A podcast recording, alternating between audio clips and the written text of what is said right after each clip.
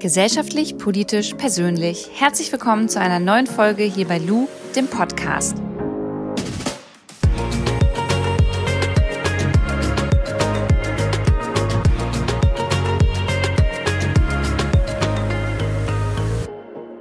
Bevor wir anfangen, gibt's jetzt ganz kurz Werbung, denn ich möchte euch einen Podcast vorstellen, und zwar Innovator Sessions. Das ist der Podcast zum Magazin Innovator bei The Red Bulletin und in diesem Podcast werden wöchentlich immer montags Gäste eingeladen. Das können Künstlerinnen und Künstler sein, Unternehmerinnen, ähm, Sänger, Sportlerinnen, Forscher, also die ganze Bandbreite. Und es sind immer Menschen, die in etwas sehr erfolgreich geworden sind und etwas Positives für unseren Planeten beitragen. Und diese Menschen erzählen dann ja darüber, wie sie erfolgreich geworden sind und geben uns dann auch immer so kleine Skills mit, ähm, die Sie persönlich in Ihren Alltag, in Ihrem Berufsleben anwenden. Das können ja auch Podcasts sein, Newsletter, aber auch Bücher. Ich finde diesen Podcast super spannend, werde auch bald dort zu Gast sein und ihr könnt Innovator Sessions überall hören, wo es gute Podcasts gibt. Das kann iTunes, Spotify, Deezer und alle anderen möglichen Plattformen sein, die ihr so kennt. Also abonniert jetzt auf jeden Fall Innovator Sessions, der Podcast. Heute ist wieder der Bundestagsabgeordnete Daniel Bayas bei mir im Podcast. Er ist Mitglied der Partei Bündnis 90 Die Grünen und im Bundestag ist er unter anderem im Finanzausschuss. Und mit Daniel möchte ich heute über das Thema Hilfspaket der Bundesregierung sprechen. Er soll uns mal erklären, was überhaupt eine Rezession ist und was er glaubt, wie wir diesen Exit aus Corona schaffen und was danach mit der Wirtschaft so passieren wird. Ich freue mich auf die Folge und würde sagen, wir legen los. Ähm, ja, Daniel, erzähl mal, du bist jetzt zu Hause als Politiker. Wie, wie läuft das so? Also es sind ja ganz neue Zeiten jetzt in der Corona-Phase für euch? Ja, das ist äh, schwierig für Politiker zu Hause zu bleiben. Wir leben ja davon, eigentlich Menschen zu treffen, rauszugehen, Interviews zu geben, vor Kameras zu sprechen, mit Kollegen im Parlament zusammen zu sein, auf Abendveranstaltungen zu sein.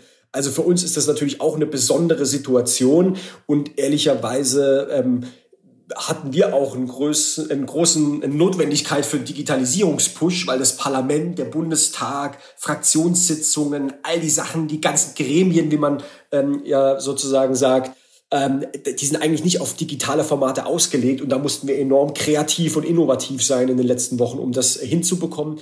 Und vielleicht noch eine Sache, die schwierig für uns ist, auch in meinem Kopf übrigens. Politik lebt ja von Bildern. Ne? Also man kennt die Bilder irgendwie große Dienstlimousinen, die in Brüssel oder in Berlin vom Kanzleramt anhalten und dann steigen irgendwie Minister oder sowas aus oder die Kanzlerin. So, und jetzt muss ich mir in meinem Kopf vorstellen, dass die Kanzlerin, die war ja auch in Quarantäne, weil sie Kontakt zu einem Corona-positiv getesteten Arzt hatte, irgendwie zu Hause im Homeoffice dieses Land regieren, diese Krise managen. Ja, das kann ich mir in meinem Kopf gar nicht vorstellen, wie das aussehen soll und so. Das ist für uns Politiker natürlich schon ganz schwierig, aber wir sind privilegiert, wir sind zu Hause, wir können Homeoffice machen, wir kriegen Kohle vom Staat, wir müssen nicht ums nackte Überleben äh, kämpfen, wie viele anderes da gerade draußen in dieser Corona-Krise machen und deswegen dürfen wir uns eigentlich nicht beschweren und sind dankbar für diejenigen, die den Laden am Laufen halten, Leute in der Logistik, in der Pflege, im Einzelhandel, ähm, auf den Gesundheitsämtern. Das sind die Heldinnen und Helden des Alltags in dieser Corona-Krise und denen können wir nicht häufig genug danken. Und du hast es ja gerade schon angesprochen, ähm, all die Menschen, die vielleicht jetzt nicht ja so eine Privilegien äh, haben, wie ihr das habt, ja, die jetzt vielleicht gar nicht mehr so viel Kohle bekommen oder Angst haben, dass sie generell ihren Job verlieren ähm, oder halt keine finanziellen Mittel mehr zur Verfügung haben in der Industrie, ähm, im Handel, Dienstleistungen, Solo-Selbstständige Künstler und Künstlerinnen. Die sind ja alle jetzt gerade ähm, von dieser Corona-Krise einfach betroffen. Und ich habe dich angefragt, um mit mir ein bisschen zu quatschen, weil ich weiß, du bist im Finanzausschuss, du kannst gut erklären. Und ich glaube, dass viele Zuhörerinnen und Zuhörer und ich so einige Dinge nicht verstehen. Und deswegen würde ich gerne mit dir noch mal so ein bisschen anfangen, ähm, darüber zu sprechen, was genau ist denn jetzt überhaupt passiert dadurch, dass äh, Corona eingetreten ist? Und was waren jetzt so die ersten Maßnahmen, die die Politik ähm, da ergriffen hat, dagegen vorzugehen, auch so auf wirtschaftlichen Blick hin?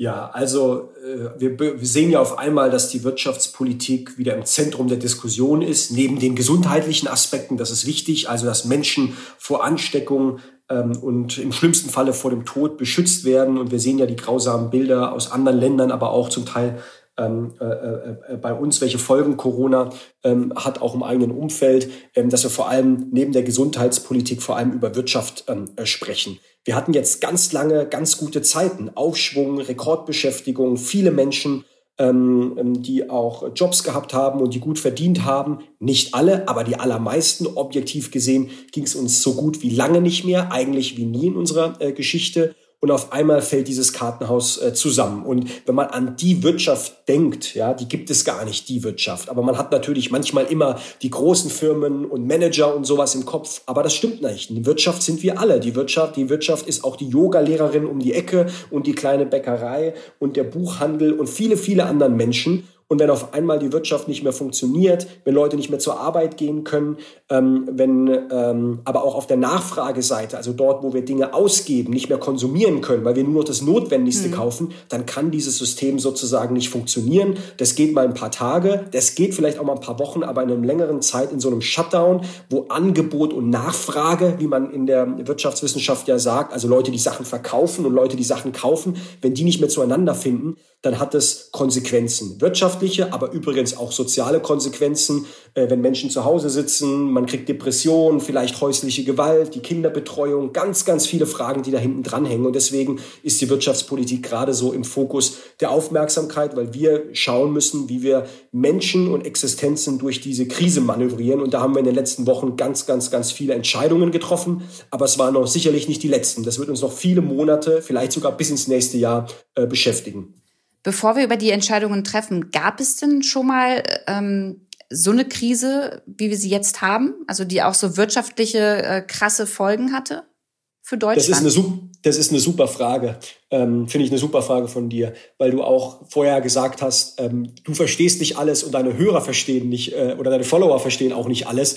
Auch für uns gilt es, ja. Also ich bin jetzt noch nicht so lange in der Politik, aber ich beschäftige mich ähm, mit der Wirtschaftswissenschaft, mit wirtschaftswissenschaftlichen Theorien, aber auch mit der Praxis jetzt seit einiger Zeit. Ich habe ein paar Krisen erlebt äh, mit dem 11. September, der ja auch die Finanzmärkte zum Einstürzen gebracht hat, mit der Finanzkrise, als Banken pleite gegangen sind und der Staat Banken retten musste vor jetzt äh, über zehn Jahren mit der Euro-Krise, ähm, als in einigen europäischen Ländern große Krise war. Äh, ist übrigens gerade auch der Fall, können wir vielleicht später nochmal drüber sprechen. Also ich habe ein bisschen was gesehen und gehört, aber so eine Situation mit so einer Dynamik und mit einer Dramatik habe ich ehrlicherweise noch nicht erlebt. Und es interessant ist, Leute, die schon viel länger im Geschäft sind als ich, also die seit 30, 40 Jahren Politik machen oder äh, in der Wirtschaft unterwegs sind, auch sagen, auch sie kennen so etwas nicht mehr. Das, der, der letzte Vergleich, den es eigentlich gab, war irgendwie die spanische Grippe vor über 100 Jahren, die ähnliche Konsequenzen nach sich gezogen hatte. Und vielleicht die große Depression aus den 1920er Jahren. Kannst du dir noch mal ganz kurz erklären, was da, was da vorgefallen ist? Ja, also das waren die 20er Jahre, ähm, kenne ich auch nur aus den Geschichtsbüchern, aber das war technologische und kulturelle äh, und wirtschaftliche Blütezeit. Wir sind über den Atlantik geflogen, wir haben äh, das Automobil marktfähig gemacht und ganz viele tolle Sachen erfunden. Und äh, auf einmal ging diese wirtschaftliche Entwicklung aber so nicht mehr weiter und das ganze Kartenhaus ist kollabiert und auf einmal sind die Börsen abgestürzt und ganz viele Menschen sind auf einmal von heute auf morgen arm geworden, weil sie ihren Job nicht mehr hatten. Hat übrigens auch dafür gesorgt, dass am Ende die Nazis einen Nährboden hatten, auf dem sie mit Populismus ähm, Stimmen für sich gewinnen konnten, weil Menschen auf einmal aussichtslos waren in einer sogenannten Depression. Was das ist, können wir gleich auch nochmal drüber sprechen. Das mhm. unterscheidet sich nämlich von einer Rezession, wo wir es nur mit einer Krise zu tun haben. Eine Depression heißt wirklich lange, lange also eine lange Krise, die äh, über mehrere Jahre im Zweifelsfall hin sich hinwegträgt und Menschen wirklich in eine buchstäbliche Depression ähm, äh, bringt, äh, wo wir so einfach mit den klassischen Instrumenten, die wir so als Politiker zur Verfügung haben, nicht mehr rauskommen. Und natürlich ist es auch ein Nährboden am Ende für Spaltung, für Populismus, für radikale Antworten und deswegen ist sowas ganz gefährlich. Aber dass so eine Pandemie, wie man ja ähm, ähm, medizinisch und epidemiologisch richtig sagt, die Wirtschaft von heute auf morgen so in eine Krise gestürzt hat, das, da gibt es eigentlich kein, keine gute Vorlage in der Geschichte für uns alle. Es ist eine völlig neue Situation. Und deswegen sind wir so in dem Trial-and-Error-Modus. Ja? Ein bisschen ausprobieren, welche Maßnahmen helfen und welche nicht. Und deswegen, man hat oft diesen Satz gehört, wir können nur auf Sicht fahren. Das ist schon fast eine politische Floskel. Aber sie stimmt halt mal, weil wir können einfach nur Dinge ausprobieren und gucken, gehen Infektionszahlen runter, helfen Maßnahmen äh, kleineren Unternehmen und sowas. Und äh, wenn wir merken, sie helfen gut und wenn sie nicht helfen, dann müssen wir uns überlegen, welche weiteren Maßnahmen können wir ergreifen. Ja. Genau, jetzt hast du schon gesagt, Maßnahmen. Was, was wurde denn da jetzt von eurer Seite aus, also von der Politik aus, beschlossen? Also wie, wie helft ihr jetzt gerade ähm, den kleinen Unternehmen, den Dienstleistern der Industrie? Was können die jetzt machen? Also wir haben, äh, wir haben äh, im äh, Deutschen Bundestag, äh, wir sind ja föderaler Staat, wir haben ja die Länder und den Bund und alle brauchen, wir brauchen alle politischen Ebenen in dieser Krise. Aber der Bund ist natürlich derjenige, der vor allem die Kohle hat, also, die, also richtig ähm, viel Geld hat, um auch gegen diese Krise ähm, voranzugehen. Und wir haben im Deutschen Bundestag vor zwei Wochen in einer historischen Sitzung äh, einen Nachtragshaushalt ähm, äh, auf den Weg gebracht. Der Haushalt, das ist die Gelder, die wir jedes Jahr für alle schönen Sachen, die wir da draußen finanzieren wollen, Schulen, Straßen, Brücken, Bildung, äh, auch äh, unser, unsere Bundeswehr und vieles andere ähm, dafür nehmen wir immer viel Geld in die Hand, mehr als 300 Milliarden Euro in dem normalen Jahr. Und jetzt haben wir in so einem Zusatzhaushalt, weil wir gemerkt haben, die Kohle reicht vorne und hinten nicht, weil diese Krise uns hart treffen wird, nochmal die Hälfte nämlich 156 Milliarden Euro in die Hand genommen. Also die Hälfte von dem, was wir sowieso in einem ganzen Jahr aus, aufnehmen, nochmal zusätzlich in einen extra Haushalt gepackt, um Maßnahmen auf den Weg zu bringen. Und wir mussten damit uns auch von der Schuldenbremse verabschieden. Wir haben nämlich als Politik uns eine Regel gegeben, dass wir in die normalen schwarze Zeiten, Null, richtig? Die schwarze Null, genau. Das ist ein Sonderthema. Da haben wir, glaube ich, auch schon mal drüber gesprochen in der ja. Vergangenheit. Ähm, ich fand, die war nie so klug ausgestaltet, wie sie es war. Aber jetzt, wie gesagt, für Krisen Krisenzeiten ähm, ist auch jeder dabei, also alle Parteien, die sagen, okay, ähm, in Krisenzeiten wie jetzt, jetzt können wir nicht auf ausgeglichene Haushalte, auf die schwarze Null achten, sondern jetzt müssen wir ordentlich Geld äh, ähm, in die Hand nehmen. Und das Geld fällt ja nicht vom Himmel und es liegt auch nicht auf irgendeinem Konto rum, sondern wir haben nur die Mittel durch Steuereinnahmen, die wir halt haben. Und wenn die nicht reichen, dann müssen wir uns am Kapitalmarkt über Kredit, der Staat verschuldet sich also, sozusagen zusätzliches Geld besorgen. Und das tun Also erklär mir das bitte nochmal, Daniel. Also der Haushalt an sich ähm, das Geld, was da, also am Anfang des Jahres äh, trefft ihr euch sozusagen in Berlin im Bundestag und besprecht einmal, so und so viel Geld haben wir jetzt dieses Jahr und da und dafür soll das eingesetzt werden. Ist das richtig? Genau, es ist nicht am Anfang des Jahres, sondern weil Bundesbehörden müssen ja schon ab 1. Januar oder ab 2. Januar, der erste ist ja ein Feiertag, die müssen ja Gehälter bezahlen und sowas, okay, da brauchen also die schon, schon die Kohle. Deswegen 2019. macht man Mhm, so sieht's okay. aus. Genau, da wird dann 2019 wird der Haushalt für 2020 verabschiedet. Und wie gesagt, da ist dann ähm, Ausgaben drin für unsere sozialen Sicherungssysteme, also Renten, für, für Renten beispielsweise. Da sind Gelder drin für Schulen, für Bildung, ähm, für die Bundeswehr, für internationale Entwicklungszusammenarbeit, also Entwicklungshilfe im Ausland. Da sind Gelder drin für Klimaschutz. Und die Parteien bringen ihre Ideen ein und diese einen sagen, wir wollen mehr dafür und die anderen sagen mehr dafür und dann wird gerungen.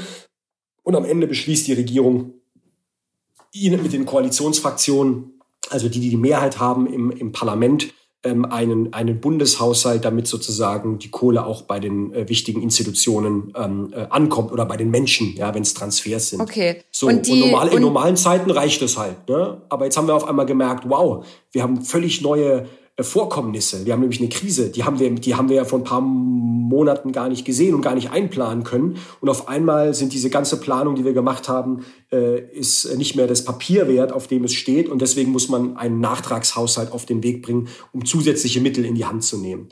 Und ähm, da müssen wir uns verschulden, weil wir leben ja von den Einnahmen, nämlich vor allem Steuern und zum Teil Gebühren, ja? also Einkommensteuer, Unternehmenssteuer, äh, Tabaksteuer, Mineralölsteuer, gibt ganz viele Steuerarten.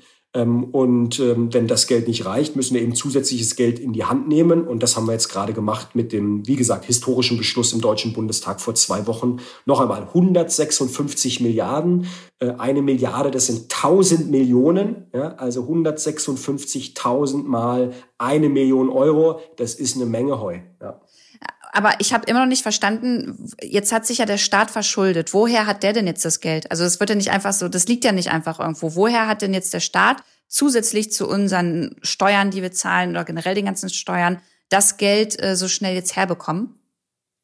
Also erst einmal, das Geld ist ja, ja, wir haben nicht 156 Milliarden von heute auf morgen, die vom Himmel fallen, äh, weil wir sie auch von heute auf morgen nicht sofort ausgeben müssen. Aber ähm, der Staat ist erst einmal ein, jetzt sage ich mal einen technischen Begriff, ein solventer Gläubiger. Ein Gläubiger ist jemand, der sich einen Kredit nimmt, ja, äh, der sich einen Kredit holt. Und ein Staat, gerade die Bundesrepublik Deutschland, die wird ja auch immer geratet von sogenannten Ratingagenturen. Da kriegt man ein AAA, drei A's, das ist die beste Note, die man haben kann. Und diese drei A's sagen so viel wie, dieser Staat, der ist vertrauenswürdig, der hat in seiner Vergangenheit immer seine Schulden beglichen, dem kann man guten Gewissens auch Geld geben. Übrigens, weil der Staat so ein beliebter Gläubiger ist, ähm, zahlen wir gerade total wenig Zinsen. Ja, wir zahlen zum Teil sogar Minuszinsen. Das ist ein Phänomen, da machen sich viele Wissenschaftler seit Jahren Gedanken drüber, warum das so ist. Aber sagen wir mal vereinfacht, äh, wir kriegen gerade Geld hinterhergeschmissen, null Zinsen, also der Staat, die Leute parken Geld beim Staat ähm, dafür, dass sie, ähm, obwohl sie eigentlich keine Zinsen bekommen. Und wer sind diese, diese Leute? Wer sind diese Leute? Genau, das sind vor allem Investoren. Das sind äh, Lebensversicherungen, also so große Unternehmen wie die Allianz beispielsweise oder andere Lebensversicherungen. Das sind aber auch einfach Kleinsparer wie du und ich, die ein bisschen Geld zur Seite legen. Ähm, und ähm, wir kümmern uns ja in der Regel nicht, sondern wir legen das dann in einen Investmentfonds oder geben das unserer Bank, wo Profis sich mit genau diesen Fragen beschäftigen. Wir haben manchmal gar nicht den Durchblick, wo das Geld dann irgendwie landet. Aber das ist übrigens auch ein Teil des Problems, weil das Geld landet auch manchmal in schmutzigen Geschichten und nicht nur sauberen. Ich möchte, dass wir auch mehr in sauberen Sachen investieren. Äh, und äh, dieses Geld von großen und von kleinen Sparern, von Investoren, von Lebensversicherungen, von Pensionskassen, von Banken, das nennt man die internationalen Finanzmärkte. Das ist jetzt nicht so eine graue Eminenz, sondern dahinter stehen natürlich einfach Menschen und Investoren und die leihen gerne dem Staat auch Geld, weil sie sagen, das ist ein solventer Partner. Und äh, Deutschland hat ein starkes Rating, weil wir sind eine starke Wirtschaft. Wir können uns auch problemlos verschulden und in der aktuellen Situation kommt uns das zugute. In anderen Ländern, Italien beispielsweise, die haben schon viele Schulden. Die haben noch eine viel schlimmere Krise durch Corona. Da ist ja sozusagen fast der Krisenherd in Europa. Ähm, die sind in einer ganz anderen Situation. Für die ist es nicht so einfach, an das Geld zu kommen. Und deswegen reden wir auch darüber, wie wir übrigens in Europa solidarischer sein können, weil ich glaube. Aber da, da lass uns da nachher nochmal drüber quatschen. Ja, machen wir gerne. So, weil, weil sonst verlieren wir jetzt so ein bisschen den Faden. Sorry, dass ich dich unterbreche, Daniel, aber äh, lass uns erstmal bitte darüber sprechen, ähm, was jetzt, was es genau für Maßnahmen jetzt gegeben ja. hat zum Teil. Also jetzt haben wir darüber gesprochen, wie viel Kohle äh, da sozusagen jetzt locker gemacht wurde, damit geholfen werden kann. Ähm, wie wird denn jetzt mit diesem Geld genau geholfen? Vielleicht sage ich noch mal einen Satz vorher zu, ähm, zu, der, zu der Krise und der Situation, in der wir mhm. uns befinden. Ähm, ähm, ich habe ja vorhin dieses Wort von einer Rezession gesagt. Ja. Was ist das denn überhaupt?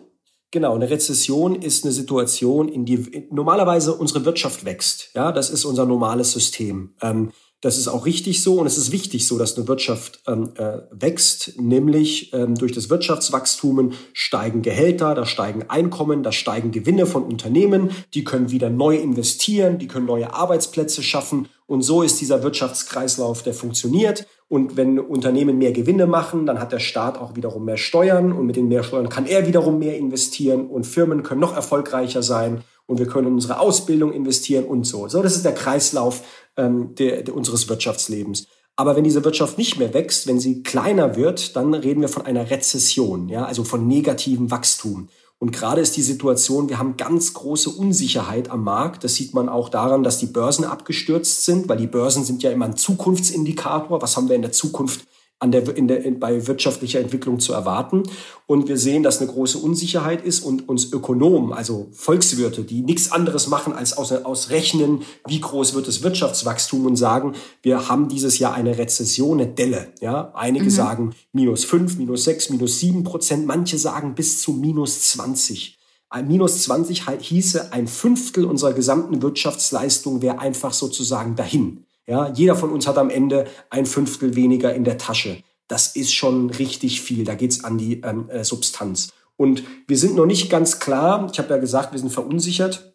weil uns die Informationen ein bisschen zu dafür fehlen, äh, mit was für einer Krise wir es zu tun haben. Eine einfache Rezession muss man sich vorstellen wie ein V. Es geht steil runter, den Teil haben wir gerade hinter uns.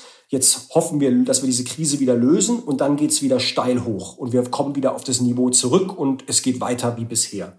Das weiß ich nicht. Das wäre das optimistische Szenario. Ja, das tut, das ist schmerzhaft für ein paar Wochen, aber dann kommt man wieder raus.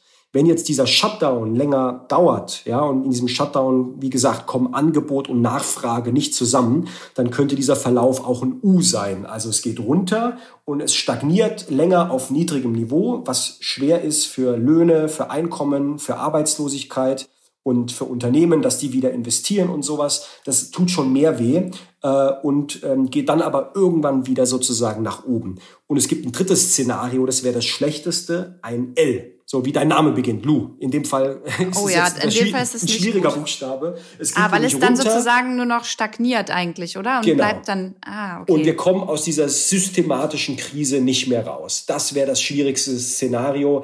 Das hätte die, die höchsten Kosten.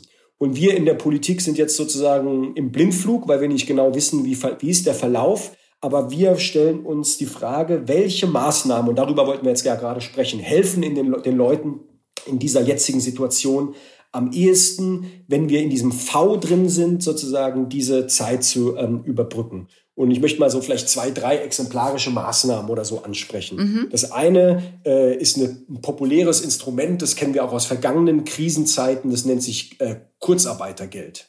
Also sagen wir es mal so, eine, eine Firma, ja, ein Automobilhersteller beispielsweise, aber vielleicht auch ein kleinerer Betrieb wie eine Buchhandlung. Beide können gerade nicht Business as usual machen. Also die haben geschlossen, das Band steht still oder die Tür in der Buchhandlung ist abgeschlossen. Ähm, also brauchen die auch keine, kein Personal. Personal, was nicht arbeiten kann, kostet die Firma unheimlich viel. Das können die sich auf Dauer nicht leisten.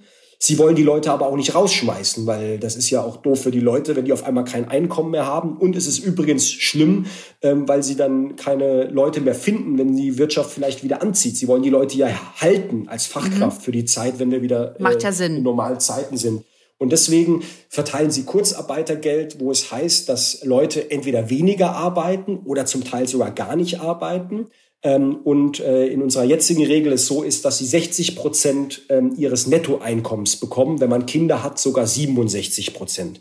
Jetzt kann man darüber sprechen oder diskutieren, ob das genug ist. Äh, und da gibt es auch ein paar Bedingungen, die erfüllt, erfüllt werden müssen. Aber im Großen und Ganzen ist es erstmal ein guter, einfacher Weg. Der Staat sagt, hör zu, lieber Betrieb, Du feuerst deine Mitarbeiterinnen und Mitarbeiter nicht, weil wir wollen, dass die weiterhin beschäftigt bleiben. Ihr ja auch. Und wir helfen euch, diesen Lohn sozusagen aufzufangen, indem wir Teil dieser Kosten übernehmen. Und äh, das ist ein sozusagen Stabilisierungsmaßnahme, dass Unternehmen ihre Beschäftigten behalten können und Beschäftigte zumindest einen Teil ihres Lohns ähm, bekommen, um diese schwierige Zeit zu, äh, zu überbrücken. Das geht mal zwei, drei Monate.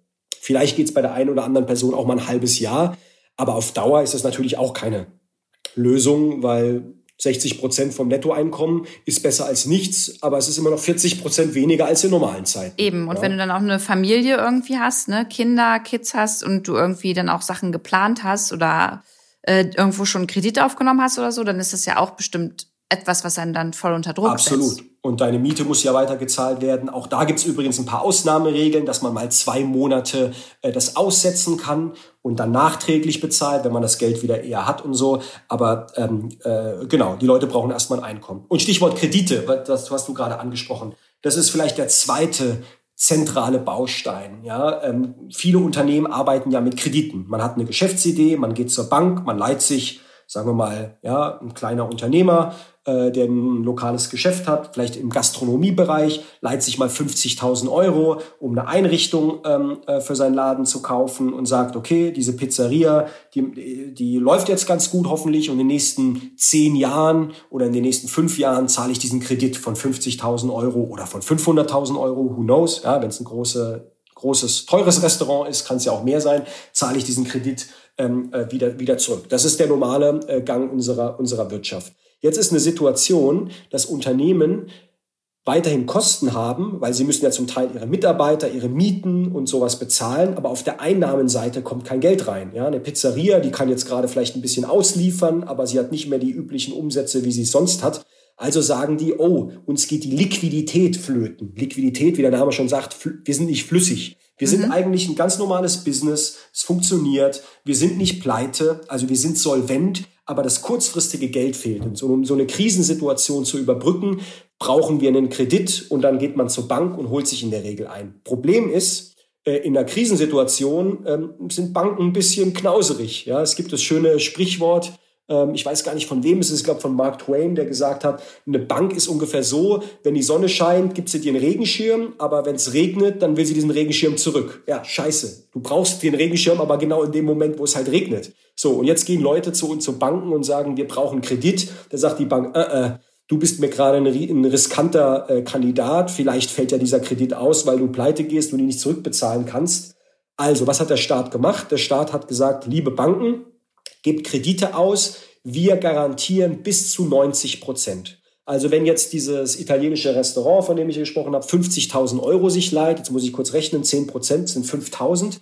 5.000 äh, Risiko liegt weiterhin bei der Bank ähm, und 45.000 liegen sozusagen bei der, äh, bei, beim Staat. Die übernimmt der Staat als Garantie. Ah, das heißt, der Staat nimmt das komplett als, also das heißt, wenn, wenn ähm, jetzt das Restaurant das überhaupt nicht zurückzahlen kann, dann gibt der Staat der Bank das Geld wieder. Das wäre der Worst Case. Wir wollen ja, dass das Unternehmen überlebt. Wir wollen ja auch, die Unternehmen kriegen übrigens nichts geschenkt, sondern es ist ein Kredit. Ein Kredit heißt Geld auf Zeit, das man zurückzahlt, so wie der Regenschirm, den ich gerade erwähnt habe, den man dann irgendwann wieder zurückgibt. Ähm, aber auf dem Weg dahin hoffen wir, dass das Unternehmen überlebt, dass es sogar wächst. Stichwort Wirtschaftswachstum, das, was ich vorhin gesagt habe, damit mhm. man mit diesen Gewinnen den Kredit auch wieder zurückbezahlen kann. Das ist unser Interesse. Und wir glauben, dass wir haben ja keine, wir haben ja keine schlechte Wirtschaftsstruktur. Also wir haben ja nicht eine Krise, weil wir faule Unternehmen haben oder faule Banken. So war das vor zehn Jahren in der Finanzkrise der Fall. Da waren ganz viele sogenannte toxische Kredite, also Kredite, die eigentlich nichts wert waren, wurden, waren auf den Büchern. Das hoffen wir ja nicht, sondern sind ja gesunde Unternehmen, die gerade einfach nur eine Krisensituation haben. Und wenn sie diese Krise durch überbrückt haben, hoffentlich wieder Gewinne machen und das zurückbezahlen. Also im idealsten äh, Fall kostet uns das als Staat gar nichts. Es ist eine Garantie und eine Garantie wird ja nur fällig, wenn der Kredit ausfällt. Aber es kann natürlich sein, hier und da, dass ein Kredit auch platzt und dann muss der Staat mit 90, übrigens, das ist nicht ganz klar, die Regierung verhandelt gerade sogar über zum Teil 100 Prozent. Das ist zum jetzt im Moment, wo wir das Gespräch aufnehmen, noch nicht ganz klar. Aber es kann sein, dass der Staat auch voll einspringt und sagt, wir wollen diese Kredite ähm, äh, garantieren. Also zwei Maßnahmen, über die wir gesprochen haben. Kurzarbeitergeld erstens, zweitens Kredite.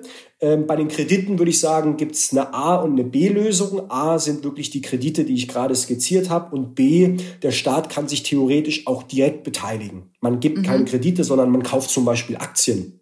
Ein Unternehmen, was ein heißer Kandidat ist, ist, ich sage jetzt keinen Namen, sonst kriege ich vielleicht Ärger, aber eine große deutsche ähm, Fluglinie, kann ja sein, dass die irgendwann mal äh, beim Start auf der Matte steht und sagt, hey, unsere Flieger gehen seit Wochen, vielleicht sogar bald nach Monaten nicht mehr in die Luft. Wir verkaufen keine Tickets. Äh, uns geht's auf Deutsch richtig äh, scheiße und wir brauchen Hilfe. Und dem wird jetzt nicht kurz ein Kredit helfen. Da ist dann eine Überlegung, ob der Staat sogar sich mit einer Minderheit, also Minderheit heißt weniger als 50 Prozent, zum Beispiel mal 25 Prozent, mit einem Aktienpaket einkauft um dieses Unternehmen zu stützen und übrigens auch gegen feindliche Übernahmen aus dem Ausland zu, äh, zu, zu verteidigen. Ne, wenn Aktienkurse purzeln und niedrig sind, zum Beispiel von einem Luftfahrtunternehmen, aber auch von jeder Industrie eigentlich gerade, weil alle in der Krise sind, ähm, und dann kommt ein, sagen wir mal, ein Fonds aus China und sagt, ja, super, das ist ja super billig, das Unternehmen, ich kaufe das jetzt mal schnell. Das finden wir nicht so cool. Ne? Deswegen überlegen wir uns, wie kann man sozusagen mit anderen Mitteln ähm, noch dagegen, ähm, die unsere Industrie äh, stützen. Heißt das dann, Daniel, ich muss noch eine Frage stellen, ähm, sonst bedeutet das dann, ein Unternehmen wird verstaatlicht oder ein Konzern? Also nennt man das dann so, wenn äh, das, ja. wenn jetzt der Staat damit einsteigt? Genau richtig. Und äh, hat das jetzt also das hat doch auch Nachteile, oder? Also was sind denn da jetzt die Vor- und die Nachteile?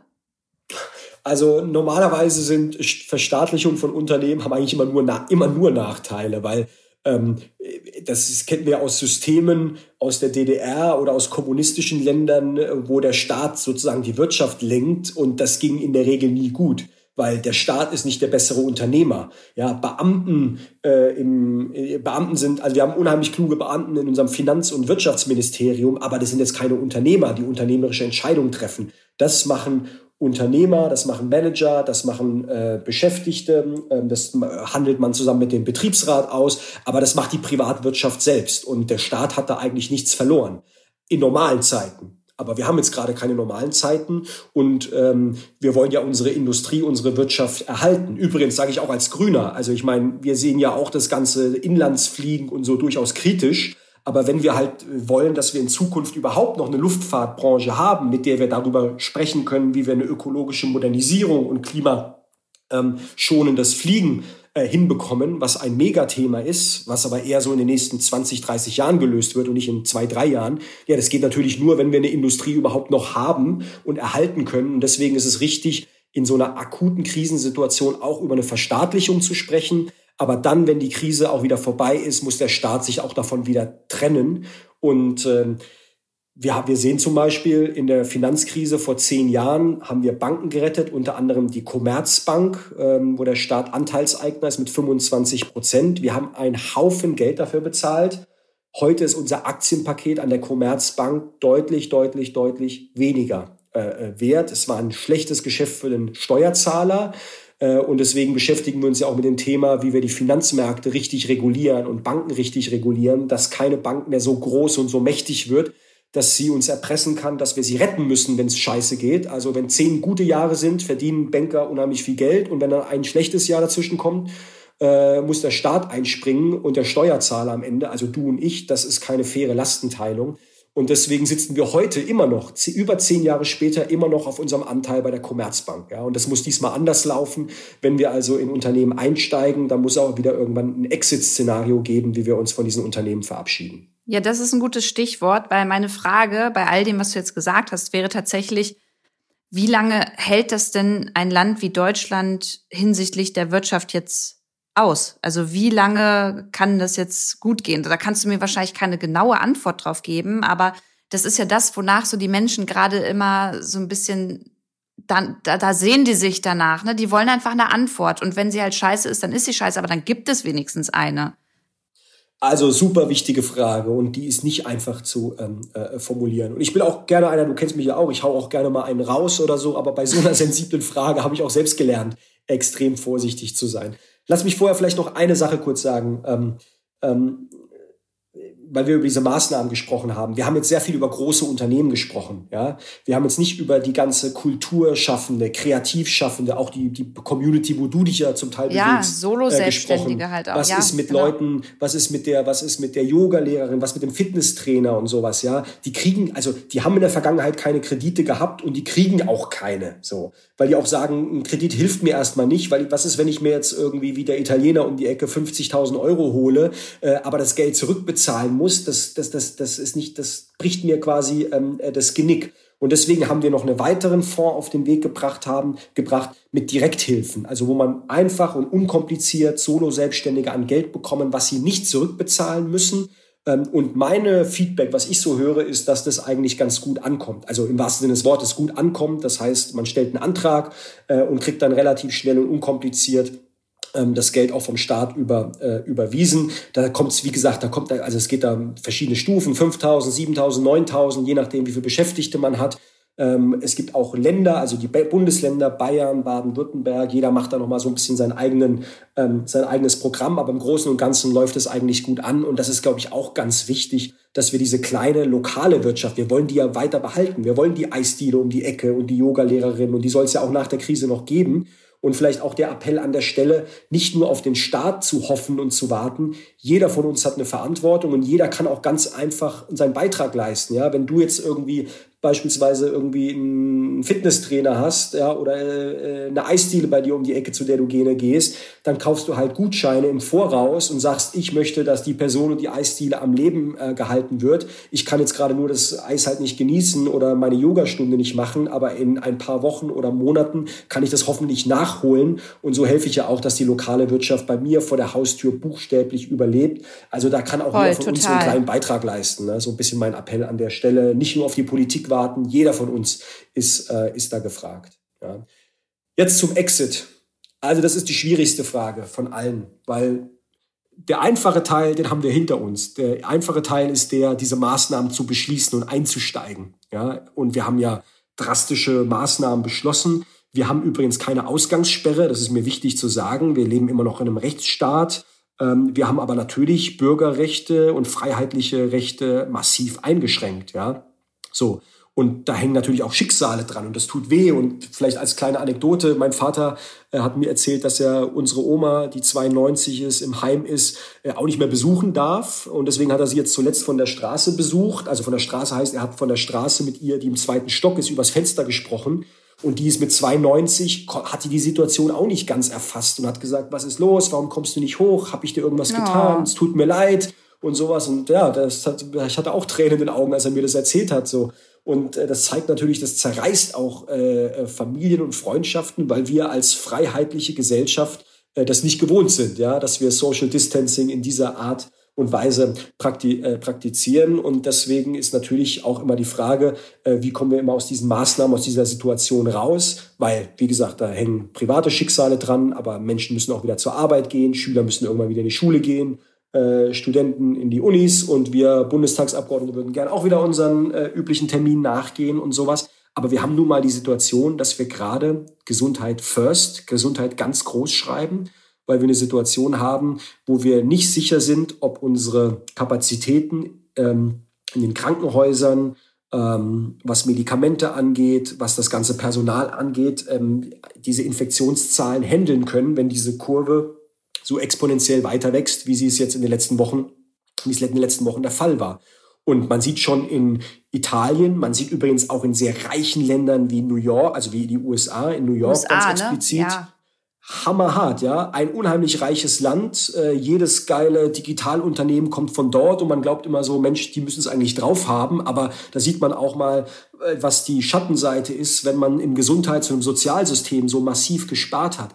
Es gibt ein Chart, also wenn ich dir eine Grafik zeigen würde, die, die einfach zeigt, was auch für Disruption auf Deutsch, Neudeutsch gesagt, das für eine Gesellschaft ist, äh, muss man sich anschauen, wie die Jobless Claims, also das sind die Anträge auf Arbeitslosengeld in den USA, in einer Woche um sechs Millionen auf, ich glaube, insgesamt zehn Millionen äh, Bürger, die diese Jobless wow. Claims angefragt haben. Das ist, also das, äh, weil du vorhin gefragt hast, gab es schon mal so eine Situation. Man sieht seit wirklich, seit 100 Jahren ist diese Kurve, die geht mal hoch, mal runter, mal hoch, mal runter, aber äh, das ist Neues, das ist nur eine kleine Wellen und auf einmal springt sie sozusagen durch die Decke, ja. Glaubst du eigentlich, Daniel, dass das ist jetzt ein bisschen, äh, das ist jetzt ein bisschen äh, vom Thema weg, aber das würde mich total interessieren. Glaubst du, ähm, dass das so ein bisschen die Wahlen beeinflussen wird in den USA, also auch was Trump angeht? Also glaubst du, so könnte ähm, Ihnen das das Genick brechen, was so seine äh, Präsidentschaft so angeht? Also, das ist auch, auch, eine fiese Frage. Ich kann sie dir nicht, äh, nicht beantworten. Ich habe letzte Woche äh, per Instagram so einen Live-Talk gemacht mit, dem, äh, mit demjenigen, der von der Heinrich-Böll-Stiftung, also der Grünnahen Stiftung, die Stiftung in Washington leitet und mit ihm genau um eine Stunde über diese Frage quasi diskutiert. Äh, Trump hat ein katastrophales Krisenmanagement gemacht. Äh, er hat diese Krise und den Virus, das Virus nicht ernst genommen, lange nicht ernst genommen ähm, und hat gesagt, we have everything under control, it's to be fantastic. Äh, Leute chillt so ungefähr und auf einmal sind die Infektionszahlen explodiert. Da hat er mittlerweile auch eine persönliche Lernkurve hingelegt und hat ja versucht, nachträglich die Sache zu korrigieren. Ähm, aber Trump wäre nicht Trump, wenn er nicht zeigt, dass er ja auch eine eigene Realität schafft. Ja? Also seine, seine, seine Polls, also seine Unterstützung, gerade was das republikanische Milieu angeht, ist jetzt, sieht jetzt nicht so aus, als würde das dramatisch fallen. Er hat weiterhin seine Unterstützer und er schafft es ja auch immer sozusagen mit Fake News, mit eigenen Realitäten, mit alternativen Fakten seine eigene Geschichte zu erzählen. Und am Ende sind alle schuld und jeder ist doof, nur er selbst nicht. Und das ist ihm in der Vergangenheit immer sehr häufig ähm, gut gelungen, leider muss man fairerweise sagen. Und äh, die demokratischen ähm, Bewerber, die ja ihn herausfordern wollen, Bernie Sanders und Joe Biden, also ich habe von denen Wochen nichts gehört. Ja, gerade spielt sich alles um den Präsidenten. Und das ist ein Effekt, den man in den USA nennt Rally Around the Flag. Ja, also in Krisenzeiten versammeln sich die Amerikaner um die Flagge, um das Weiße Haus, um den Präsidenten. Das ist der starke Macher. Und äh, offenbar sehen wir auch diesen Effekt, obwohl Trump katastrophale Fehler gemacht haben, dass, dass, dass es sich erstmal um ihn dreht und nicht um andere. Jetzt kommt mein Aber. Ähm, das andere Prinzip in den USA, was immer galt, it's the economy stupid. Ja, es hat Bill Clinton quasi geprägt. Also es ist die Wirtschaft, äh, du Dummkopf. Ja, so ein bisschen. Also man will damit sagen, die, es geht um die Wirtschaft und erstmal um alles andere ist dann sekundär. Und es wurde nie ein Präsident in den USA wiedergewählt oder äh, wiedergewählt, äh, wenn er gerade in der tiefen Wirtschaftskrise war, weil er natürlich mit der wirtschaftlichen Lage direkt verbunden wird. Und das kann schon sein, dass Trump das in die Ohren, auf die Füße fällt, wenn wir aus, der aus dieser Gesundheitskrise am Ende auch eine Wirtschaftskrise in den USA wird, wo ja die Polarisierung in der Gesellschaft noch viel stärker ist als bei uns, äh, wo Menschen, auch wenn sie eine Gesundheitsversicherung ähm, ähm, haben, trotzdem Tausende von Dollar aufbringen müssen, um in einem Krankenhaus überhaupt ähm, ähm, gepflegt zu werden, geschweige denn an Beatmungsgeräte und Medikamente zu kommen. Und wenn sich einfach ein großer Teil der amerikanischen Mittelschicht auf der einen Seite den Job verloren hat und auf der anderen Seite keine Gesundheitsversorgung hat, ja, das zerreißt ein Land. Und ob dann ein Präsident unter den Umständen wiedergewählt wird, würde ich jetzt mal ein Fragezeichen dran machen. Aber ich sage dir ganz ehrlich, ich weiß es nicht. Trump hat schon aus jeder aussichtslosen Situation doch wieder eine Situation. Der hat ja wieder was gerissen wo, dann, ja. Wo alle anderen schuld waren, nur er selbst sozusagen nicht. Ja, deswegen bin ich da ein bisschen skeptisch.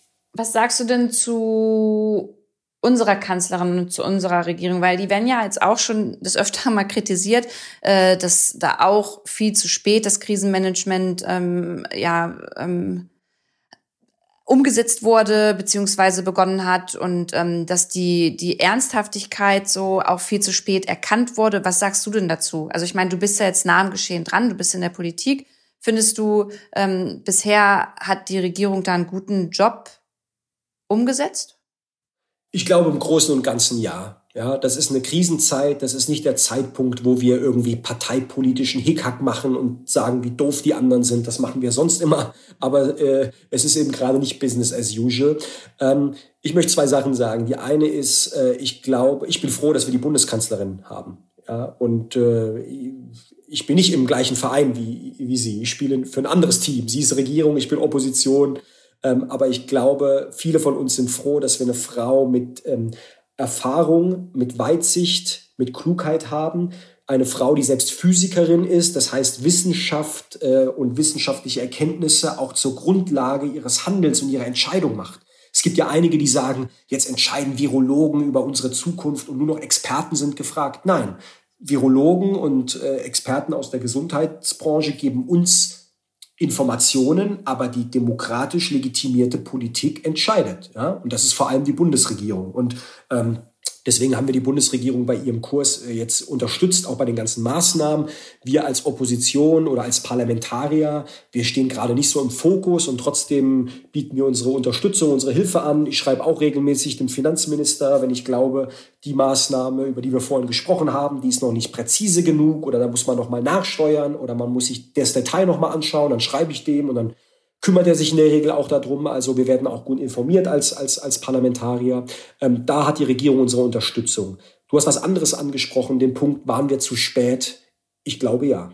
Und das ist vielleicht auch etwas Selbstkritisches an uns alle. Ja? Die, ich glaube, das ist jetzt nicht der Zeitpunkt, jetzt schon eine Fehleranalyse zu machen. Aber wenn wir einmal diese Krise hinter uns haben, dann wird man sich genau nochmal die zeitlichen Abläufe anschauen. Man wird sich anschauen, wie vorbereitet waren wir, als wir in China waren, als der, das Virus in China äh, umgegangen ist. Wie vorbereitet waren wir, als es Italien erreicht hat.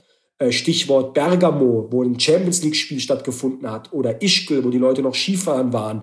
Also es war jetzt nicht so, als das Virus schon vor unserer Haustür waren, dass wir irgendwie alle schon extrem vorbereitet waren, sondern ich weiß nicht, wie es dir ging. Es würde mich auch mal interessieren, wie du das wahrnimmst. Aber es war ja so eine Kaskade. Es hieß erst, ja, das ist da in China. Dann hieß es eine Woche ja, später richtig. krass Italien. Dann hieß es eine Woche später äh, keine Hände geben, aber sonst können wir alles machen. Und noch eine Woche später heißt, hieß es stay the fuck at home. Ja, also das war ja eine massive Lernkurve für uns alle.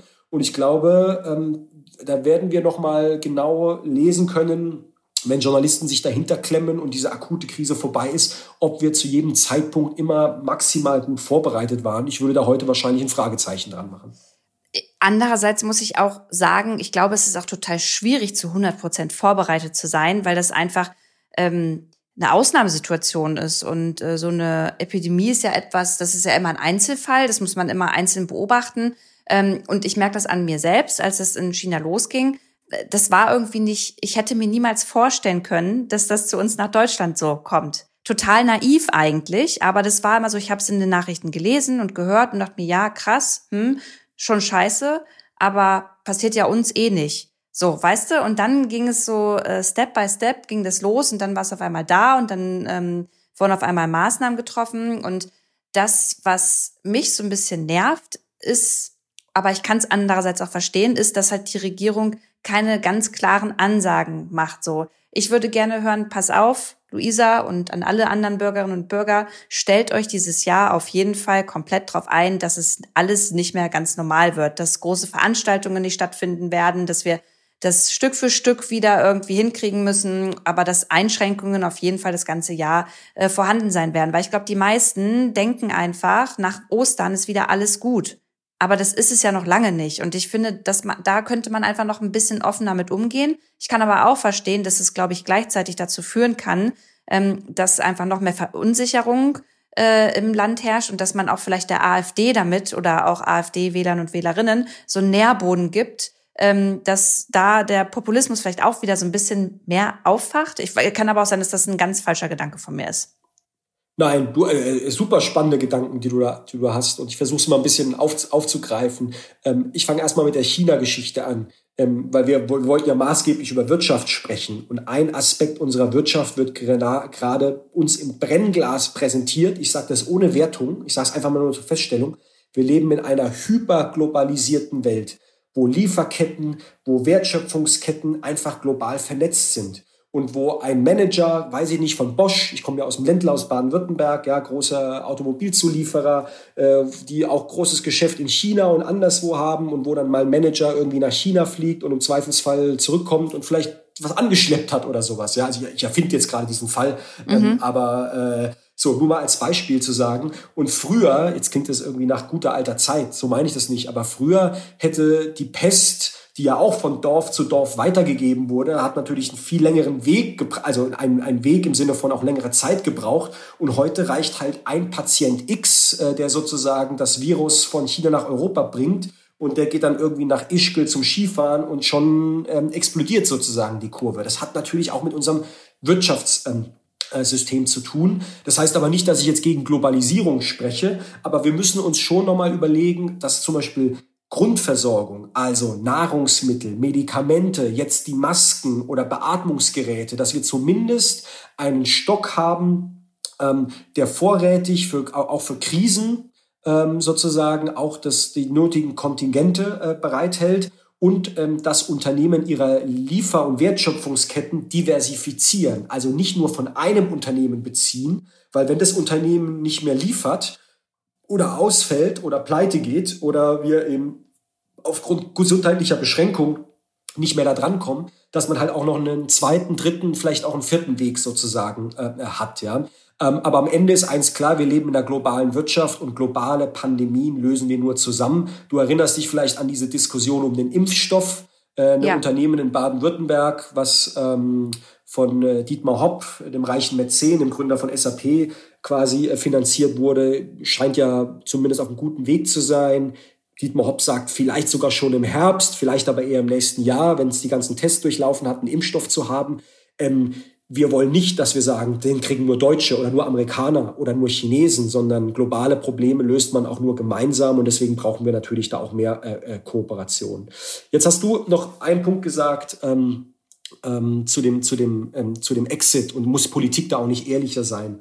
Ich finde die Politik insgesamt gerade schon recht offen und transparent. Merkel, aber auch mein Ministerpräsident Kretschmann, der sich regelmäßig abends in Fernsehansprachen an die Menschen in Baden-Württemberg wendet und sagt, Leute, ich weiß, das ist doof, Oma und Opa nicht zu besuchen oder nicht ins Café zu gehen, aber bitte bleibt zu Hause. Wir brauchen eure und ihre Mithilfe. Es geht hier um Solidarität. Ähm, nur wenn jeder mithilft, kommen wir auch durch diese Krise. Die Politik alleine kann das nicht lösen.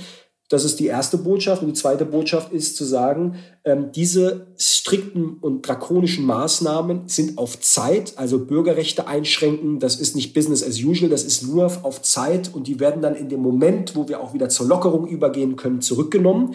Und die dritte Botschaft ist, wir wissen aktuell nicht, wann der Zeitpunkt für den Exit da ist. Und ich weiß auch, dass eine Gesellschaft über Monate diesen Zustand nicht aushält, ja, aus verschiedenen Gründen, aus menschlichen Gründen, aus sozialen Gründen, aus gesundheitlichen Gründen, ja, Menschen, die lange in der Wohnung sind, das ist auch nicht gerade förderlich für gerade Menschen, die vielleicht Depressionen haben, aber eben vor allem auch aus wirtschaftlichen Gründen und das wissen wir. Aber gleichzeitig müssen wir jetzt schauen, welche äh, welche Maßnahmen äh, wir äh, treffen müssen und welche Kriterien erfüllt sein müssen. Klammer auf, Testkapazitäten, ähm, genug äh, Betten auf Intensivstationen, genug Medikamente, ähm, vielleicht auch ein Stufenplan, dass wir nicht von heute auf morgen wieder zurück zum Business as usual gehen können, sondern du hast gesagt Ehrlichkeit. Also ich glaube, ich glaube, ähm, Großveranstaltung für dieses Jahr können wir uns in die Haare schmieren. Ja, ich glaube hm. nicht, dass es Oktoberfest im im, im Wie sieht's denn dann ja mit Urlauben aus? Glaubst du, die Menschen dürfen im Herbst wieder in Urlaub fliegen? Also gerade, also fliegen schon, schon mal im Flugzeug oder auch in der Bahn auf engem Raum zusammensitzen, ist wahrscheinlich auch ein schwieriger, äh, schwieriger Weg. Aber mhm. wenn Menschen jetzt beispielsweise im Auto, in ihrem Privat-Pkw, oder das sage ich als Grüner, ja, in ihrem Privat-Pkw an die Nordsee äh, fahren oder vielleicht, äh, weiß ich nicht, nach Dänemark, wo man irgendwie ein Haus hat auf dem freien Land, was man buchen kann, auch um übrigens die Tourismuswirtschaft wieder anzuschmeißen und zu unterstützen, das wäre jetzt was anderes. Und ich glaube, Politik ist da gefragt, auch sozusagen wirklich die einzelnen Schritte zu erklären. Warum geht das eine und warum geht das andere nicht? Und äh, das ist unheimlich schwierig, weil jeder fühlt sich benachteiligt und jeder sieht da eine Ungerechtigkeit und sowas. Aber ich glaube, darauf müssen wir uns einlassen und ähm, deswegen können wir auch keinen Zeitpunkt nennen. Und ich finde es auch schwer, einen Zeitpunkt zu nennen, weil wenn man einmal das gemacht hat, dann haben wir Erwartungen geweckt und wenn wir diese Erwartungen nicht erfüllen können, ja, dann zerreißt es uns ja natürlich auch. Ja, dann ist auch die Akzeptanz in der Gesellschaft nicht mehr da. Und du hast einen wichtigen Punkt angesprochen, ähm, sozusagen Stichwort AfD und Polarisierung. Über die redet gerade kein Mensch, was gut ist, weil die sind ja kein Problemlöser.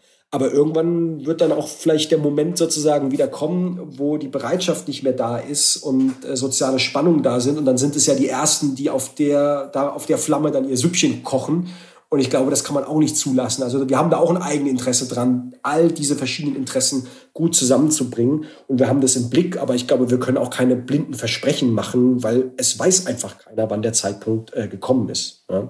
Aber so, weiß ich nicht, wie, wie, siehst du das denn? Also was, äh, wie würdest du das denn abwägen?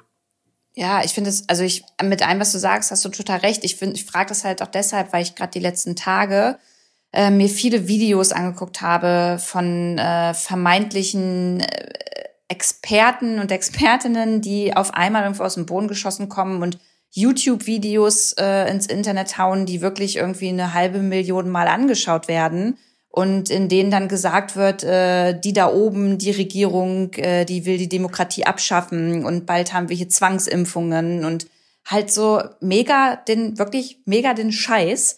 Und äh, oder heute, heute habe ich ein Video gesehen, da hat äh, jemand gesagt, ja, liebe Leute, ich habe gehört, äh, die Kanzlerin will zurücktreten und ähm, ist gerade in U-Haft. Wir wissen alle nicht, wo sie ist, in einem Bunker. Also ja, du lachst, ne? Ich auch, aber es gibt wirklich Leute, Daniel, die glauben das. Und das ich und, weiß. Ähm, und das, das, das kann ich nicht nachvollziehen, aber man muss sich ja auch in so eine Menschen irgendwie hineinversetzen, also in die, die das glauben, nicht in die, die sowas erzählen. Ähm, ich glaube, es ist da aber ganz wichtig, halt gerade, und das macht die Regierung ja auch schon, immer mit der Öffentlichkeit zu sprechen, immer da zu sein, immer die neuesten Steps einmal zu erklären und, und, und. Weil nur so kannst du den Leuten halt so ein bisschen die Unsicherheit einfach wegnehmen. Aber es ist so krass und du kannst ja dagegen nichts machen. Die, die labern ja ins Internet, was sie wollen zum Teil. Äh, ich gebe dir da total recht und ich habe da auch kein Patentrezept drauf, ja. Und ich habe äh, ein bisschen gelacht, aber eigentlich ist es nicht zum Lachen. Du hast völlig recht, ja. Eigentlich ist es traurig. Ja, aber du, da doch, mein, darüber ja kannst du nur lachen zum Teil über die Leute. ich habe ja auch, ich meine, ich habe ja auch, ich habe, ich habe ja auch meine sozialen Netze und ich beschäftige, ich bin, ich bin ja auch nicht nur im politischen Raum unterwegs, sondern ich habe äh, Freundschaften, die lange zurückgehen man hat die Verwandtschaft, man hat auch die bucklige Verwandtschaft und dann kriegst du mal irgendwie ähm, von einer Cousine oder von einem alten Kumpel aus der Schule irgendwie in WhatsApp-Gruppen was zugeschickt und dann kriege ich auch Links, wo ich irgendwie denke, hey, also da gucke ich jetzt nur auf den Link und die Adresse und lese drei Sätze und ich weiß, dass das jetzt irgendwie Fake News ja. ist. So. Aber ja. da kann man ja sich nicht nur drüber aufregen, sondern ich habe dann auch eine Verantwortung, dass ich sage so, hey, dann muss ich demjenigen halt das auch erklären und vielleicht nochmal andere äh, Informationsquellen, die seriöser sind, ja. äh, beiseite geben. Und deswegen bin ich gerade übrigens unheimlich froh, dass wir einen öffentlich-rechtlichen Rundfunk haben, dass wir eine gut informierte Presselandschaft haben. Äh, man liest so viel gut eingeordnete Geschichten über Corona. Also ich fühle mich auch gut informiert in der ganzen Geschichte. Aber du hast völlig recht, es muss halt auch zu den Leuten irgendwie kommen. Ne? Und da ja. haben wir, glaube ich, alle eine Aufgabe, ganz offensiv zu kommunizieren, miteinander ins Gespräch zu kommen. Ähm, und ähm, auch diejenigen, die vielleicht nicht in der Politik sind, aber einfach auch eine Reichweite haben, so wie du, ne? einfach auch sozusagen für dieses Thema äh, zu sensibilisieren. Und gleichzeitig, ich, ich höre auch die Kritik von dir und ich nehme sie sehr ernst, dass wir alle, wir in der Politik, die Regierung vielleicht noch mehr, aber wir alle auch eine Verantwortung haben, noch transparenter, noch offener zu sein, auch Sorgen äh, von Menschen ernst nehmen und wenn wir über Fake News laufen, auch hart dagegen vorzugehen und zu sagen, Leute, das stimmt so nicht, aber guckt ihr doch vielleicht mal diese oder jene Quelle an. Ich glaube, wir können da alle da einen unheimlich wichtigen Beitrag ähm, leisten, denn es ist nun mal so, wir kriegen diese Krise nur gemeistert, wenn alle mitmachen. Damit aber auch alle mitmachen, ähm, muss man ihnen auch Ängste nehmen und brauchen sie auch die Informationen. Ja? Und da ist es natürlich auch eine, ist nicht nur eine Einbahnstraße. Also man kann ja nicht nur sagen, ja, du steht ja alles im Netz, holst dir, sondern man muss auch auf Leute sozusagen äh, äh, zugehen. Ja? Aber Voll. bis heute muss ich sagen, ich finde sozusagen die Solidarität und die Unterstützung und so in den meisten Teilen eigentlich ganz gut. Ja? Also ich, ich, ich, ich treffe ganz viel verständnisvolle Leute und ich habe jetzt noch keinen erlebt, der sagt, Mensch, ich will jetzt wieder raus in den Park oder in die Shisha-Bar und jetzt äh, sperrt halt die Leute irgendwie ein, die besonders betroffen sind, die Älteren oder sowas. So, so, so, so Stimmen habe ich jetzt eigentlich nie, nie äh, äh, gesehen und das finde ich eigentlich erstmal ein unheimlich gutes Zeichen. Ja, nee, ich auch nicht. Und Andererseits ist es natürlich total in Ordnung, wenn man mal zu seiner Freundin irgendwie sagt, boah, es geht mir halt schon ein bisschen auf den Keks. Das ist ja auch menschlich. Also, ne, Absolut. es ist ja menschlich zu sagen, das fehlt einem. Ähm, aber wie du vorhin auch schon angesprochen hast, was halt auch oft äh, in den Köpfen und in den Haushalten manchmal noch nicht angekommen ist, ist, dass wir ja keine Haushalts, äh, äh Haushaltsausgangssperre haben. Das heißt, äh, verantwortungsbewusst dürfen wir ja noch alleine mal abends oder morgens eine Runde Luft holen, frische Luft von draußen spazieren gehen oder nach dem Einkaufen noch mal die größere Runde machen. Das ist ja nicht verboten. So sieht's aus. Und ich glaube, ähm, das hat, hat, hat mein Ministerpräsident Kretschmer eigentlich schön, sehr schön gesagt, so für diejenigen, die verantwortungsvoll damit umgehen, für die ändert sich eigentlich gar nicht so viel.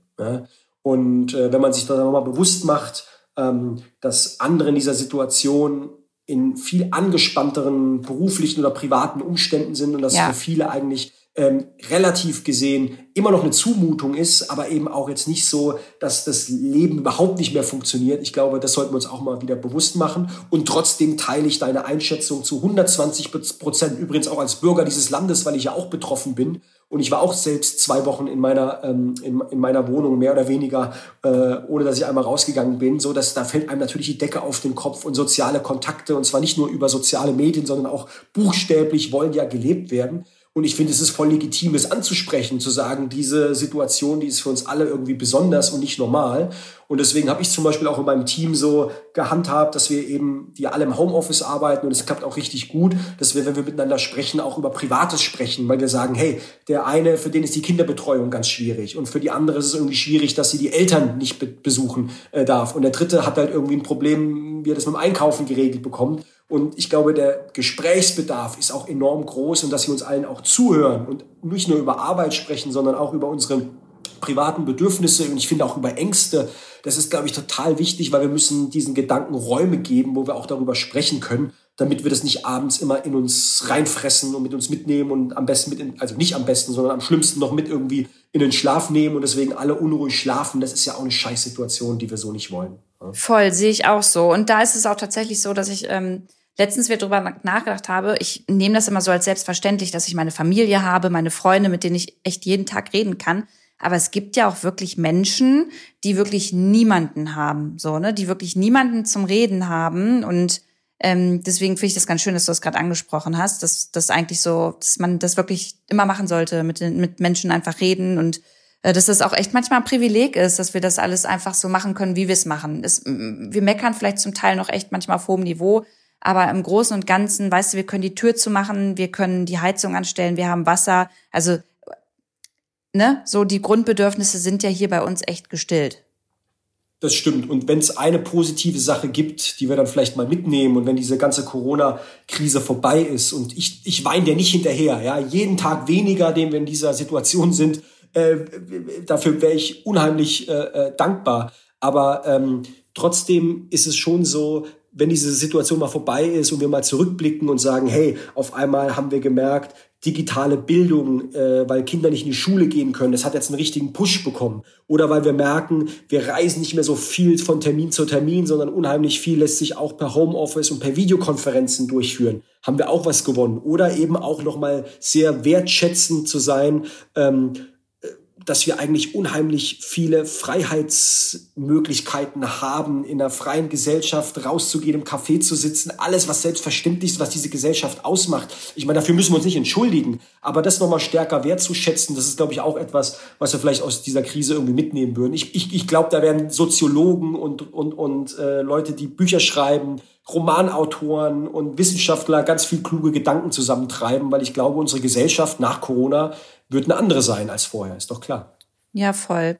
Ich, das, wir reden jetzt schon wieder eine Stunde. Ich kann noch eine halbe Stunde weiterreden, Daniel, aber ich glaube, dann hören die Leute nicht mehr zu. Ich will an, abschließend von dir noch mal was ganz anderes wissen. Was guckst du, guck, erstens bist du eher ähm, Netflix oder Amazon Prime Gucker und dann, was sind deine drei Lieblingsserien, die du den Leuten empfehlen würdest, ähm, die sie noch mal sich am Wochenende reinhauen sollen? Okay, also ich bin äh, Netflixer auf jeden Fall. Ähm, ich habe jetzt auch mal so ein bisschen ähm, Sky probiert, ähm, weil wie gesagt, man hat mehr Zeit und sowas. Und dann habe ich gedacht, kann man auch mal ein zweites Abo irgendwie abschließen. Ähm, drei Sachen, die ich empfehlen würde, jetzt eher sozusagen, die ich ganz aktuell mir angeschaut habe. Ähm, äh, ich habe ich hab witzigerweise bei Instagram so ein Bild gepostet, wo ich irgendwie so eine ähm, Spam-Mail von Jessica Biel bekommen habe, die dann komischerweise Deutsch gesprochen hat und meine E-Mail-Adresse hatte und sowas. Ja, und das fand ich irgendwie ganz witzig und äh, habe daraus einen kleinen Witz gemacht. Und da hat mir jemand geschrieben, äh, witzig, witzig, äh, übrigens hast du schon ihre Serie, die sie auch selbst produziert hat als Executive Producer, aber eben auch äh, mitspielt, die Hauptrolle oder eine der Hauptrollen, des Sinner gesehen. Ich so, nein, oh, nie geile gesehen. Serie. Und ich habe die mir angeschaut und muss sagen, so, ich war ganz schön geflasht, ja. Also ähm, zum Teil auch ein bisschen scary und mysteriös, aber ich habe die auch in wenigen Tagen irgendwie verschlungen, glaube acht Folgen oder sowas. Also Hast du beide Sinner, Staffeln geguckt? Ähm, ich habe die zweite irgendwie angefangen, ähm, aber da spielt sie ja nicht mehr mit. Ähm, sie ist ja nee, dann, genau. Also nee, nix, ich will nicht spoilern, Entschuldigung. Ähm, aber ähm, sie ist da nicht mehr mit dabei zumindest. So viel darf ich sagen. Und ich fand die nicht so überzeugend. Aber muss man da dabei bleiben bei der zweiten oder? Die zweite ist auch recht gut. Also ja? ich finde, da, da musst du, ja, gib dir noch mal eine Chance. Also die ist auch, also doch, würde ich, ich gib dir noch mal eine Chance. Okay. Ähm, zweite Serie, damit ich jetzt auch was Politisches ähm, sage und die Leute nicht nur Eindruck haben, Mensch, Politiker im Homeoffice, die gucken die ganze Zeit nur Netflix-Trash und sowas, äh, war die äh, Hillary-Doku. Und zwar, die läuft leider nicht bei Netflix. Ich glaube, die habe ich tatsächlich bei äh, Sky gesehen, aber die findet ihr auch woanders, nehme ich an. Ich muss jetzt nicht den einen oder anderen Anbieter hier besonders hervortun, ja. aber ähm, ähm, also Hillary Clinton wird mit der Kamera begleitet. Ich glaube, vier Folgen, äh, eine Stunde Politik, aber eben auch der Mensch hinter der Politik. Wie war es für sie? In welcher Familie ist sie groß geworden? Wie ist sie sozialisiert? Wie hat sie Bill Clinton an der Uni, am College kennengelernt? Äh, sie war Außenministerin unter Obama, sie war First Lady, sie hat ja auch sehr persönlich harte Geschichten, Stichwort Sexaffäre ihres Mannes ja. und so erlebt und wollte dann selbst Präsidentin werden und äh, Donald Trump ist es am Ende geworden. Das ist ja kein Spoiler, wenn ich das verrate aber eine unheimlich schöne, äh, schöner Blick hinter die Kulissen und einfach eine überzeugende, tolle Persönlichkeit, eine Frau, die motiviert, vor allem Frauen motiviert, also Feminismus, da hat sie früh in die amerikanische Politik reingebracht und äh, ich fand es einfach schön, die Bilder zu sehen, aber es tut natürlich auch unheimlich weh, äh, dass diese tolle Person am Ende nicht Präsidentin geworden ist, sondern der Typ, den wir da gerade im Weißen Haus sehen. Und äh, macht die ganze Fallhöhe nochmal ähm, auf. Also deswegen ein lachendes und ein weinendes Auge, aber sehr schön und auch sehr kurzweilig. Kann ich. Ähm, ähm die gucke ich äh, auch, die habe ich auch tatsächlich empfehlen. auch noch nicht gesehen. Danke. Das nee, kann ich, kann ich dir, Empfehlung. Du, kann ich dir empfehlen, super, so nebenher, neben, weiß ich nicht, ja, Wäsche waschen oder bügeln oder sowas nebenher laufen lassen, total super. Ja, oder einfach nur sitzen und Gummibärchen futtern und zuschauen, auch das, also hat schon auch einen Spannungsbogen. Äh, okay. Haben die schon gut gemacht. Und eine dritte Serie, äh, bei der die gerade läuft, ich habe sie noch nicht ganz äh, geschaut. Ähm, sie ist eine Romanverfilmung von einem ganz tollen amerikanischen Autor, Philip Roth. der hat ja so das äh, Motiv, also Di Di Diversity, aber vor allem auch jüdisches Leben zu, ähm, zu ähm, äh, charakterisieren in den, in den Vereinigten Staaten. Und er hat ein Buch geschrieben, The Plot Against America, wo er sagt, was wäre eigentlich, wenn ein äh, ähm, damals ein Typ ähnlich Adolf Hitler an die Macht gekommen wäre. Interessanterweise Charles Lindbergh ist der Charakter, der, der das erste Mal den Atlantik überflogen hat der auch schon wohl so antisemitische Anwandlungen hat und sowas und, in, und quasi einen ähnlichen Weg eingeschlagen hätte äh, wie Nazi-Deutschland äh, von 33 bis 45 und zeigt das sozusagen anhand einer jüdischen Familie, die am Anfang sagen, ach nein, das wird alles nicht so schlimm kommen. So, und auf einmal merkt man, oh nee, das kann doch, also das ist kein einfach deutsches Phänomen, sondern Hass, Rassismus, Antisemitismus, das ist in vielen Gesellschaften Thema. Und wenn es richtig in Scheiße läuft und dumme, unglückliche Umstände zusammenkommen, dann kann das eine ganz andere Dramatik äh, nehmen. Und äh, bin da mittendrin unheimlich spannend. Ich kenne das Buch, sehr empfehlenswert. Auch der Autor sowieso ist total empfehlenswert. Und wenn ich schon dabei bin, vielleicht darf ich sogar noch was Viertes ausnahmsweise. Na komm, hau äh, raus, ausnahmsweise. Ähm, weil wir über jüdisches Leben gesprochen haben, habe ich mir eine Serie angeschaut, auch bei Netflix, die halt heißt Unorthodox. Oh ja, die ist ähm, neu. Eine, Genau, total sehenswert. Spielt übrigens in New York City und in Berlin. Ähm, äh, springt auch in der, auf der Zeitachse hin und her. Kann man auch äh, gut in einem Rutsch oder an ein paar Tagen irgendwie durchschauen und ist ein junges Mädchen aus einer aus einem ultra aus einer ultraorthodoxen jüdischen Community in New York, äh, die Verwandte in Berlin hat und ähm, sagt, ich habe auf dieses Leben eigentlich keinen Bock mehr, weil ich bin alles andere als frei. Ja, ich weiß auch nicht, wie überzeichnet die Serie ist. Ich glaube, sie ist auch ein bisschen umstritten. Also wird auch sozusagen orthodoxes jüdisches Leben dort äh, realistisch dargestellt oder nicht. Ich kann es nicht beurteilen. Ich habe unheimlich viel gelernt ähm, und äh, ist aber auch einfach schön zu sehen, einer jungen Frau, die sagt, ich will raus, ich will Künstlerin sein, ich will tanzen und singen, was sie als Frau in ihrer Community nicht darf. Hat mich sehr bewegt und sehr berührt. Und vor allem, man sieht auch ein paar Berliner Ecken, Potsdamer Platz und sowas. Und deswegen macht es auch doppelt Spaß, äh, sich Ach, das anzuschauen. Cool. Unorthodox. Da, da hau ich dann auch noch mal zusätzlich was mit rein für Podcast. Äh, äh, Liebhaber. Äh, Matze Hilscher, kennst du den von Hotel Matze? Nee, sagt mir ehrlicherweise nichts. Musst dir mal anhören, er hat immer ganz spannende Gäste da und der ähm, hat mit Netflix äh, zu der Serie einen Podcast gestartet, der heißt äh, Unangepasst, der Podcast übers ähm, unorthodox sein und der lädt dann immer ganz spannende Gäste ein und redet halt genau über das Thema und den kann ich total empfehlen. Das Hammer. ist so eine äh, so eine Reihe. Also wenn ihr Sag mir den Namen nochmal. Ähm, Matze Hielscher heißt der. Den findest du äh, genau auf Instagram oder du gibst einfach beim Podcast Hotel Matze ein, dann äh, kommst du auch zu dem. Der, der, der Podcast ist sowieso super spannend. Da, da müsstest du eigentlich mal hin. Da, da gehörst du hin. Ich werde dem auf jeden Fall mal schreiben und dem mal sagen, dass er dich mal einladen muss, weil ich glaube, ihr würdet euch blenden verstehen. Das ist cool. Ich, ich bin zu Hause und habe Zeit. Ja, voll cool, Daniel. Danke, dass du dir die Zeit genommen hast. Ey, schon über eine Stunde. Das ist wieder, das wird der längste Podcast. Es sind immer, die Folgen mit dir sind immer richtig lang. Ja, sorry, meine Antworten sind manchmal ein bisschen lang, ne? Tut mir leid. Ja, das ist, ist völlig in Ordnung. War, war, ja, war ja spannend, war ja nicht irgendein Mist, den du erzählt hast. Also ganz, ganz, ganz, ganz lieben Dank, Daniel. Bleib gesund. Ähm, wir hören uns bestimmt irgendwann in einer neuen Folge nochmal wieder. Und ähm, ja, wenn ihr, liebe Zuhörerinnen und Zuhörer, noch Fragen an Daniel habt, dann könnt ihr ihn gerne auf Instagram äh, kontaktieren. Ne? Wie ist dein Instagram-Name? Einfach Daniel Bayas, oder? Ja, so findet man mich. Mein Name ist Real Daniel, so wie äh, Real Donald Trump. Eigentlich eine doofe Analogie, aber irgendwie war damals mein Name schon vergeben. Äh, deswegen musste ich mir was anderes aussuchen. Genau. Aber da findet ihr, könnt ihr mir schreiben jederzeit, sonst sonst auch gerne per E-Mail oder so auf andere Oldschool-Varianten. Fax, ja, Faxgerät wird im Bundestag auch mal noch groß geschrieben. Oh, Aber äh, vielen Dank, Lou, für deine Zeit und äh, die hammerspannenden Fragen und dein großes Interesse und auch von meiner Seite. Mach so weiter und vor allem bleib gesund und ich hoffe beim nächsten Mal dann wieder nicht mehr äh, über die lange Leitung, sondern äh, ohne Social Distancing und wieder physisch Vor Ort zusammen im in Berlin oder so. Ja, total. Ich freue mich. So, allen anderen auch. Alles Gute, viel Gesundheit. Wir hören uns zur nächsten Folge. Macht's gut. Eure Lu und Daniel. Ciao.